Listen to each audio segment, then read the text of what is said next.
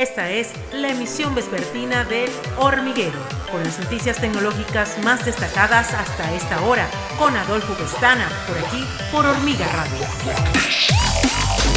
Hola, bienvenidos a la emisión vespertina de El Hormiguero. Yo soy Adolfo Pestana. Hoy es eh, lunes, primero de marzo del año 2021, y de inmediato estas son las noticias tecnológicas más importantes hasta esta hora. Este lunes Bitcoin alcanzó los 47.700 dólares luego de la restricción anunciada por Mongolia Interior. La región autónoma de China también excluyó los nuevos proyectos de monedas virtuales de acuerdo a un borrador publicado en el portal web de la Comisión de Reforma y Desarrollo. El propósito de la región asiática es limitar el crecimiento del consumo energético a aproximadamente 1.9% en 2021. Este año, Mongolia Interior prevé reducir las emisiones por unidad de Producto Interno Bruto en 3% y controlar el crecimiento incremental del consumo de energía en unos 5 millones de toneladas de carbón estándar según el borrador. Las series de Netflix The Crown y Gambito de Dama salieron victoriosas en la edición número 78 de los Globos de Oro.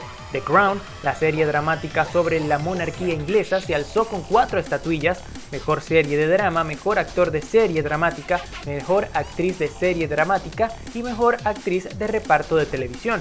Por su parte, la miniserie Gambito de Dama resultó ganadora en las categorías Mejor serie limitada y Mejor actriz de miniserie.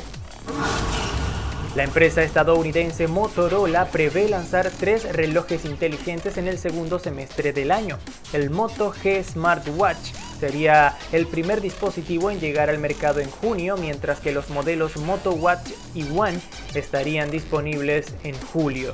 Esta información que provino de una presentación a inversores de C Brands fue filtrada el viernes por Watch Smarty y aún no está confirmada por Motorola. La Asociación de Minoristas de Móviles de la India solicitó al primer ministro Natendra Modi investigar las prácticas comerciales de Amazon en el país y también pidió imponerle un límite diario por las ventas de smartphone de un único vendedor.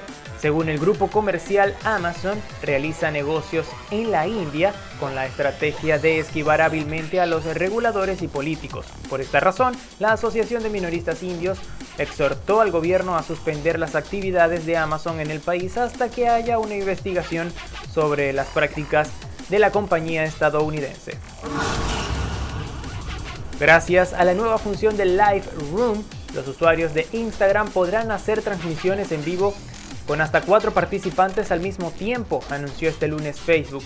Anteriormente Instagram permitía, anteriormente Instagram permitía la transmisión con solo una persona. Esta nueva herramienta fue probada por la red social en India e Indonesia en otoño del año pasado.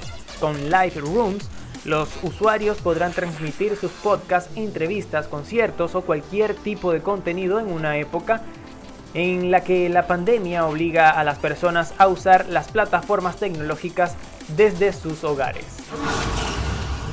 Hasta acá las noticias tecnológicas por el día de hoy. Yo soy Adolfo Pestana y será hasta una próxima oportunidad, invitándolos a que nos sigan en YouTube como Hormiga TV, también en Spotify y SoundCloud como Hormiga Radio. Y a estar atento a más información tecnológica en nuestras dos emisiones diarias de El Hormiguero a las 12 del mediodía y 6 de la tarde.